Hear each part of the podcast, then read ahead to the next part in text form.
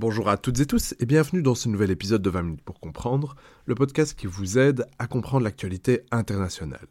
Justement, en parlant d'actualité internationale, vous n'êtes pas sans savoir que les troupes russes sont entrées en Ukraine il y a quelques jours, déclenchant donc une guerre, la guerre d'Ukraine, qui va bouleverser quelque peu notre programmation. En effet, vous trouverez finalement l'épisode sur Taïwan comme enjeu géopolitique lundi prochain, et je vous laisserai aujourd'hui entre les mains de Flora Delgrange qui fera un point avec vous sur les autres grands événements du mois de février 2022. Toutefois, cet épisode a été enregistré avant l'entrée des troupes russes en Ukraine. Je m'occuperai donc de vous proposer une mise au point dans quelques jours pour vous proposer un état des lieux de la situation en Ukraine et des réactions provoquées à l'international. En attendant, bonne écoute de ce récapitulatif des grands faits de l'actualité du mois de février 2022.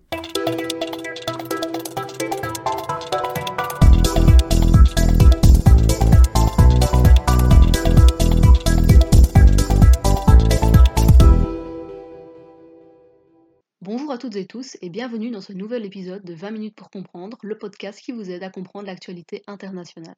Je suis Flora Delgrange et aujourd'hui nous accueillons une partie de l'équipe de Global Initiative pour faire le point sur l'actualité durant ce nouveau tour du monde. Tout d'abord, nous retrouvons Savannah Guimau qui nous emmène sur le continent américain, au Canada plus précisément. Savannah, bonjour. De quoi allez-vous nous parler aujourd'hui? Bonjour Flora, merci de me laisser la parole. Aujourd'hui, je vais vous parler du convoi de la liberté, qu'on appelle également Freedom Rally en anglais. C'est un mouvement de protestation de camionneurs canadiens qui est né à la fin du mois de janvier 2022. Et contre quoi ceux-ci protestent-ils? Ceux-ci souhaitent en fait protester contre une nouvelle mesure du gouvernement fédéral canadien. Donc en fait, depuis le 15 janvier 2022, pour être précis, au Canada, le gouvernement fédéral exige que les camionneurs canadiens soient complètement vaccinés s'ils ne veulent pas devoir faire une quarantaine de 14 jours lorsqu'ils entrent au Canada depuis les États-Unis, et en plus, celui-ci exige également que les conducteurs étrangers non vaccinés ou partiellement vaccinés soient renvoyés directement aux États-Unis. Et comment le mouvement de protestation a-t-il commencé? Donc, comme dit au tout début de ce sujet, le mouvement est né à la fin du mois de janvier, quand un certain nombre de camionneurs se mettent d'accord pour partir de la Colombie-Britannique et rallier Ottawa, la capitale du Canada. Le but? Faire en sorte de faire pression sur le gouvernement afin d'obtenir l'annulation de la mesure. Depuis le 29 janvier, le convoi est arrivé à Ottawa et de nombreux manifestants se sont mis à camper devant le Parlement fédéral.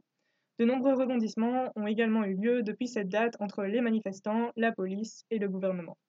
Combien de camionneurs sont-ils concernés? On estime que seulement 10% des camionneurs qui se rendent d'un pays à l'autre ne sont pas vaccinés. Donc ça ne représente que 26 000 des 160 000 conducteurs qui traversent régulièrement la frontière et donc cela ne représente qu'une minorité de conducteurs poids lourds. Et le mouvement est-il soutenu au sein du pays? Alors oui et non. Si on en croit le Premier ministre canadien Justin Trudeau, la majorité des Canadiens ne soutiennent ni les camionneurs ni leur cause. Celui-ci met d'ailleurs en avant que 90% des camionneurs concernés par la mesure sont bien vaccinés intégralement. Cependant, le mouvement n'est pas sans supporters, puisqu'au total, le mouvement de camionneurs mécontents a reçu plus de 4 millions de dollars de dons issus de plus de 71 000 donateurs. On a en plus certaines personnalités qui n'ont pas manqué de marquer leur soutien, c'est d'ailleurs le cas de Donald Trump et de son fils Donald Trump Jr. Et parmi les supporters du Convoi de la Liberté, on retrouve également certains députés conservateurs canadiens, ainsi que les premiers ministres conservateurs de l'Alberta, de la Saskatchewan et du Manitoba. Ces derniers se sont d'ailleurs prononcés en faveur de l'annulation de la mesure imposant la vaccination des camionneurs. Et est-ce que le mouvement s'est propagé en dehors du pays? Oui, d'ailleurs il n'est pas sans rappeler le mouvement des Gilets jaunes en France, qui lui aussi avait débordé dans d'autres pays sans jamais prendre la même ampleur. Dans le cas du convoi de la liberté, des actions similaires à celles du Canada ont eu lieu en Australie, en Nouvelle-Zélande, aux États-Unis, en France et même en Belgique, puisqu'un convoi était attendu à Bruxelles le 13 février. Il existe toutefois quelques différences majeures entre le mouvement des Gilets jaunes et celui du convoi de la liberté. En effet, là où les Gilets jaunes n'ont jamais réussi à trouver une cause fédératrice à leur mouvement, on rappelle que de nombreuses revendications étaient différentes ou contradictoires, les camionneurs canadiens, eux, ont une cause fédératrice, les mesures sanitaires et plus particulièrement l'obligation vaccinale. Il faut savoir euh, qu'un article a été publié euh, sur le convoi de la liberté et est disponible sur notre page Facebook de Global Initiative. Nous partons ensuite pour l'Asie avec Noémie Pédo qui nous fera un bilan sur le coup d'État qui a eu lieu en Birmanie. Noémie, bonjour. Il y a un an, nous entendions parler du coup d'État militaire en Birmanie. Pour rappel, le 1er février 2021, veille de l'investiture des nouveaux membres du gouvernement, Aung San Suu Kyi et le président Win Myint ont été arrêtés par la Tamadao, l'armée birmane, alors qu'ils avaient remporté les élections quelques mois plus tôt à 82% des voix. Face à cette humiliation, l'armée a, entre autres, bloqué l'accès au Parlement et à l'aéroport et s'est adressée à la population via la télévision, annonçant un état d'urgence d'une durée d'un an au moins. Le pouvoir a été confié à des hauts gradés afin de remplacer le gouvernement civil, composé de membres de la LND, la Ligue nationale pour la démocratie. Le parti est en effet accusé par l'armée de fraude électorale. Et quelles sont les conséquences de ce putsch? Concrètement, cette action militaire met un terme à la transition démocratique qui était en cours depuis près de dix ans. Les militaires y jouaient un rôle clé, puisqu'ils n'ont jamais vraiment quitté le pouvoir. C'est d'ailleurs une forme d'ambiguïté et de fragilité de la démocratie birmane, puisque le pays n'est ni totalement démocratique, ni totalement autocratique du fait de l'omniprésence de la junte. Mais depuis le 1er février 2021, le pays est donc revenu à une dictature militaire dont la légitimité est fortement contestée à l'international. Si l'Union européenne et les États-Unis se sont positionnés quant au putsch, la Russie, l'Inde et la Chine, elles, adoptent une démarche attentiste. Effectivement, à l'ONU, la Chine et la Russie, pays détenteurs du droit de veto, ont empêché la condamnation de ce coup d'État. En quelques mots, si la plupart des pays s'opposent et dénoncent cet acte en annonçant des sanctions économiques et pénales, on constate que de grandes puissances soutiennent l'armée birmane, en raison d'intérêts politiques et économiques notamment. Et comment la population a-t-elle réagi? Au sein du pays, la population se révolte. Des manifestations ont lieu depuis plus d'un an maintenant, et contrairement aux contestations des précédents coups d'État, puisque ce n'est pas le premier que connaît le pays, toute la population semble engagée, notamment la génération Z, qui utilise les réseaux sociaux afin de tenter de préserver des liens avec l'extérieur. On retrouve également d'autres modes d'action, comme les concerts de casseroles, la désobéissance civile, les grèves ou encore le boycott. Mais la junte réprime violemment les manifestants, Selon différentes ONG, on dénombre plusieurs milliers d'arrestations et des centaines de morts. Les Birmans semblent donc prêts à, tout pour défendre leur fragile démocratie et réclamer la libération d'Aung San Suu Kyi, véritable symbole en Birmanie.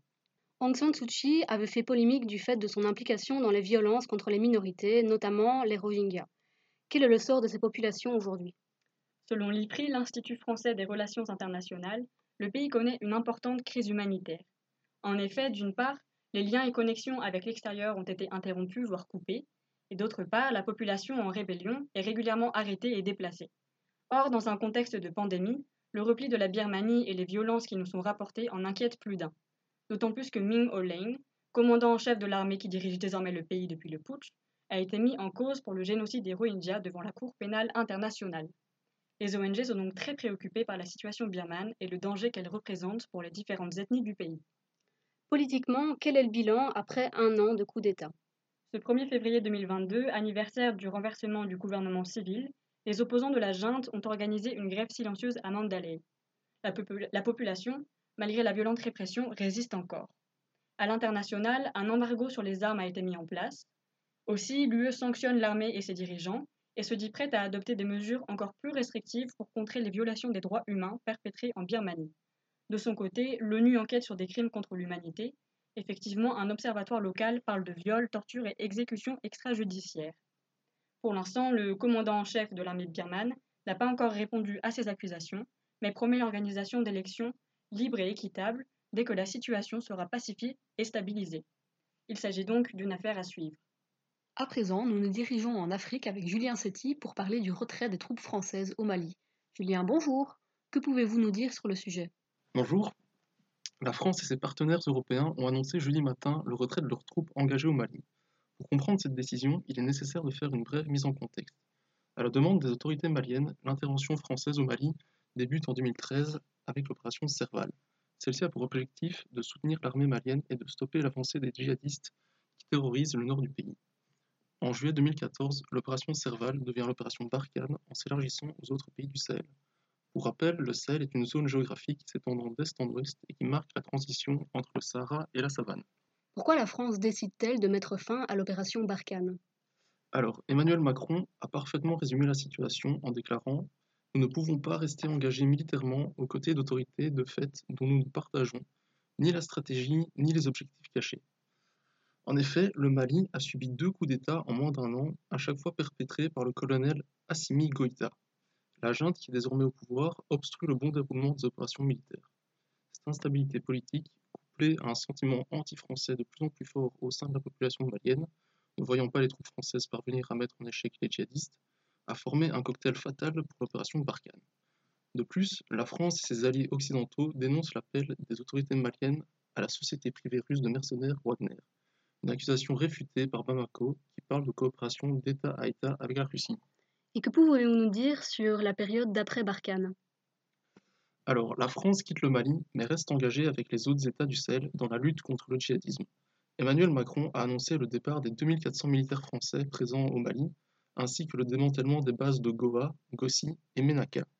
Le redéploiement de ces forces militaires se fera depuis le Niger et devrait prendre de 4 à 6 mois selon le président français. Cependant, cela ne signifie pas pour autant la fin de toute présence militaire étrangère sur le sol malien. L'opération MINUSMA, qui est l'opération de maintien de la paix de l'ONU au Mali, continuera la lutte contre les djihadistes grâce aux 15 000 casques bleus qui y sont déployés. Durant la période de transition qui s'annonce, les forces françaises continueront d'assurer la mission de sécurisation de la MINUSMA, a déclaré le président Macron. C'est maintenant au tour de Grégoire Escoyer qui nous emmène en Océanie pour discuter de la volonté de divorce avec la reine d'Angleterre par le parti Maori en Nouvelle-Zélande. Grégoire, bonjour. Que pouvez-vous nous dire sur le sujet? Bonjour Flora. Ces dernières semaines, l'attention a principalement été focalisée en Océanie sur deux événements majeurs. Une éruption volcanique a fait des ravages dans les îles Tonga à la mi-janvier et des importantes manifestations anti-mesures sanitaires ont été organisées en Nouvelle-Zélande. Mais aujourd'hui, j'ai décidé de vous parler d'un sujet moins médiatisant en Europe, mais qui a fait beaucoup de bruit dans les îles. C'est la volonté de divorce du parti Maori vis-à-vis de la reine d'Angleterre. En effet, début février, le parti Maori a appelé à destituer la couronne anglaise de la tête de, l'État néo-zélandais. Pour comprendre la problématique, il faut revenir un peu sur l'histoire du pays. À partir du XIIe et XIIIe siècle, la Nouvelle-Zélande est peuplée par les Maoris. Avec la colonisation, l'île va être un temps raccrochée à l'Australie. En 1840, les Anglais déclarent leur souveraineté sur l'île et a signé le traité de Waitangi, fondateur de l'État de Nouvelle-Zélande. Ce traité, censé garantir des droits aux Maoris, est écrit à la va-vite. La Nouvelle-Zélande va petit à petit gagner en autonomie jusqu'en 1907, où elle devient officiellement un pays indépendant membre du Commonwealth. Elle gagne donc son indépendance, mais tout en gardant à sa tête le roi ou la reine d'Angleterre. Petit à petit, le nombre de colons européens va augmenter jusqu'à représenter la majorité de la population. Depuis cette époque, les Maoris ont perdu 90% de leur territoire de par de, de par décisions de justice, des confiscations par la couronne ou des ventes. C'est de là que part la problématique. À l'occasion des 182 ans du traité de Waitangi, le parti maori a exprimé sa volonté de divorce avec la reine d'Angleterre.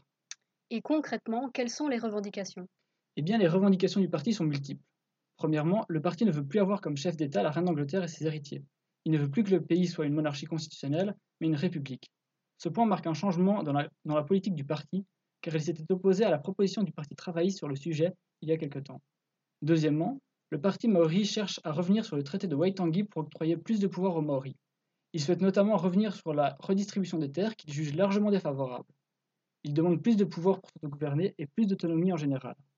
La création d'un parlement maori fait notamment partie des revendications. Alors tout cela ne signifie pas une volonté de divorce pur et dur. Le pays peut très bien rester dans le Commonwealth sans avoir la reine d'Angleterre à la tête de l'État. Le parti maori ne veut pas se séparer d'un coup de la couronne, mais plutôt essayer de trouver un partenariat plus épanouissant. Et quelle portée peut avoir cet appel? Tout d'abord, le parti Maori ne pèse pas très lourd politiquement. Il ne représente que deux sièges sur 120, mais néanmoins, il possède une influence indéniable. La population maori représente quand même environ 17% de la population néo-zélandaise. Une pétition est en ligne sur le site internet à voir si dans les prochaines semaines elle obtient des résultats probants. De plus, le parti travailliste de la première ministre Jacinda Ardern avait déjà montré son intérêt à changer de régime. Interrogée sur la question, cette dernière se dit convaincue de voir un jour la Nouvelle-Zélande devenir une république, mais pas dans le contexte actuel. Elle a néanmoins réitéré son soutien à la royauté à l'occasion du 70e anniversaire du règne d'Élisabeth II. Mais vous le savez, la fin de règne de la reine approche, et dans plusieurs pays, l'on se dit que cela pourrait changer la donne. Maintenant, la couronne anglaise est encore populaire en Nouvelle-Zélande. D'après un récent sondage, 47% de la population néo-zélandaise tient encore à la royauté. Les premières graines pour une séparation sont donc jetées, à voir dans les prochaines années comment elles vont se développer. Enfin, nous revenons en Europe avec Louise Lasso qui nous en apprendra plus sur la crise russo-ukrainienne. Louise, bonjour. Bonjour Flora. Alors, comment parler du continent sans aborder certainement l'une des plus grandes crises de notre décennie? Je parle bien évidemment du conflit qui se déroule actuellement entre l'Ukraine et la Russie. Que se passe-t-il exactement? Comment se positionnent les pays européens vis-à-vis de cette escalade de tensions? C'est ce que je vais tenter de vous expliquer en quelques mots. Sept ans après l'annexion de la Crimée par la Russie, l'Ukraine se retrouve une nouvelle fois au cœur des tensions diplomatiques. Les forces russes se sont déployées ces derniers mois le long de la frontière ukrainienne qui sépare les deux pays, mais aussi en Biélorussie et en mer Noire. Une menace qui s'intensifie de plus en plus pour Kiev, avec bientôt près de 130 000 soldats russes présents sur place. Pour certains, cela reste de l'ordre de l'intimidation. Pour d'autres, il s'agira sans doute du plus grand conflit armé en Europe depuis 1945. Ces derniers jours, les observateurs de l'Organisation pour la sécurité et la coopération en Europe, l'OSCE, ont recensé une recrudescence des combats entre rebelles séparatistes pro-russes, notamment dans la région du Donbass, et l'armée ukrainienne dans l'est du pays, avec plusieurs centaines d'attaques de mortiers et d'artillerie. Chacune de ces attaques peut se révéler être un prétexte pour Moscou pour lancer ses troupes en Ukraine. Lors d'un entretien avec le chancelier allemand Olaf Scholz, le président russe Vladimir Poutine a dénoncé un génocide au Donbass envers les populations russophones. Tous les moyens sont bons pour faire une intervention en cas de besoin. Et quel est l'objectif de Poutine derrière ces actions? Eh bien, l'Ukraine a toujours été dans le viseur du président russe. Cependant, en déclenchant cette crise, Poutine a voulu bloquer l'entrée de l'Ukraine dans l'OTAN et surtout tester la cohésion de ses rivaux occidentaux. Il craint en effet de voir sa sphère d'influence réduite au profit de l'Occident et en particulier des États-Unis. Et sur ce point, on doit dire que le président russe n'a pas totalement perdu. L'Ukraine n'est pas prête d'entrer dans l'alliance militaire. On peut donc dire que la, tension est à son comble. Alors, comment réagissent les pays occidentaux face à une telle situation? Bien sûr, les États-Unis ont un rôle à jouer dans ce conflit. Le président Biden a d'ailleurs fait savoir très clairement qu'il était prêt à rencontrer le président Poutine sans sous-estimer la potentialité d'une guerre. Comme le dit Anthony Blinken, le secrétaire d'État américain, la voie diplomatique est encore possible jusqu'à ce que les chars soient réellement en mouvement et des avions dans le ciel. Mais si nous nous concentrons davantage sur la situation européenne, on peut remarquer que certains avis divergent malgré l'apparente unité occidentale. En effet, les ministres des Affaires étrangères de l'Allemagne, la France, la Belgique, l'Italie, le Royaume-Uni et le haut représentant de l'Union européenne s'accordent tous pour appeler à la voie de la diplomatie au risque de sanctions financières et économiques importantes. Ils ont d'ailleurs réaffirmé leur unité face à la menace russe lors de la conférence sur la sécurité à Munich ce 18 février, accompagnés par les représentants des États-Unis, le secrétaire général des Nations Unies, Antonio Guterres, et encore le chef de l'OTAN, euh, Jens Stoltenberg. Cependant, certains pays se rallient à la Russie. C'est le cas notamment de la Hongrie, où le Premier ministre Viktor Orban joue sa propre partition en allant négocier un accord gazier avec Vladimir Poutine. On peut néanmoins noter la position plutôt surprenante de la Pologne. En effet, le président polonais Andrzej Duda a annoncé que l'Ukraine pouvait compter sur le soutien polonais si la Russie venait à attaquer le pays. Cette position de soutien occidental marque un virage de la Pologne ultra-conservatrice, pourtant en conflit ouvert avec ses partenaires européens. Le gouvernement ukrainien, quant à lui, reste calme malgré la situation. Que devons-nous attendre comme évolution dans les prochains jours? Eh bien, à l'heure où les tensions s'exacerbent de plus en plus, l'OSCE tient ce lundi 21 février une réunion extraordinaire de ses représentants permanents pour tenter de trouver une issue à la crise ukrainienne. Par ailleurs, Emmanuel Macron et Vladimir Poutine se sont entretenus par téléphone ce dimanche 20 février pour tenter d'aboutir à un cessez-le-feu. Alors, est-ce que cette réunion permettra d'avoir une réelle désescalade dans ce climat si tendu? Quel résultat pouvons-nous attendre de cet échange téléphonique? Nous le saurons bien vite. Cependant, nous ne pouvons pas prévoir euh, ce qu'il se passe dans l'esprit du président russe Vladimir Poutine qui a désormais toutes les cartes en main. Merci à tous pour votre participation. C'est déjà la fin de ce tour du monde. Nous vous souhaitons donc une agréable journée. À bientôt et prenez soin de vous.